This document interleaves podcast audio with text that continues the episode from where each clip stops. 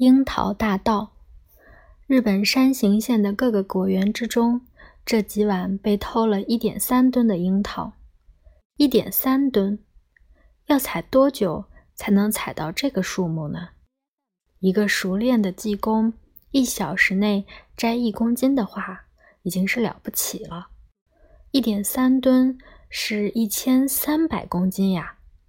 这些樱桃大盗都不是普通小贼，连枝摘枝，绝不带叶儿，尽量保存水果的完美，卖的价更高，而且专选最高级的佐藤锦入手。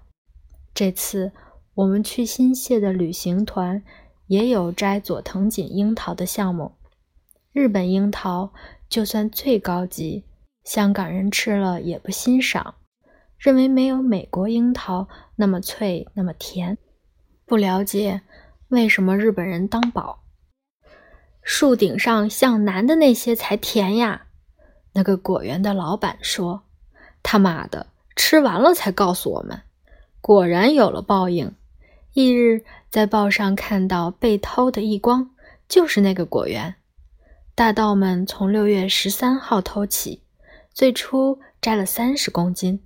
大概是卖的价钱好，在十七号那晚，一连两处摘了六百八十公斤。日本农民做梦也想不到有人来偷樱桃。果园的防范设施很原始，用张塑料的网包住四周的树，作用是用来预防鸟儿偷吃，多过于人偷摘。为什么别的水果不偷？而偷樱桃呢？日本樱花开遍全国，但能够接的也只有山形县一带。刚上市的樱桃，在东京银座最高级的水果店千批屋才能买到，一公斤是三万日元。这次去了果园才知道，原来樱桃和荔枝一样，是一年当造，一年较少的。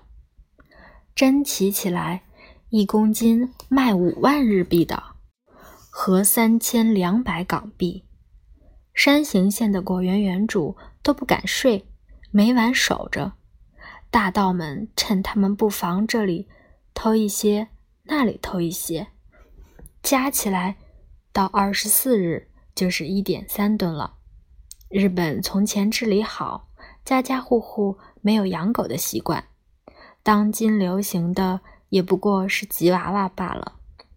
看到大道，尾巴还摇个不停，笑死人。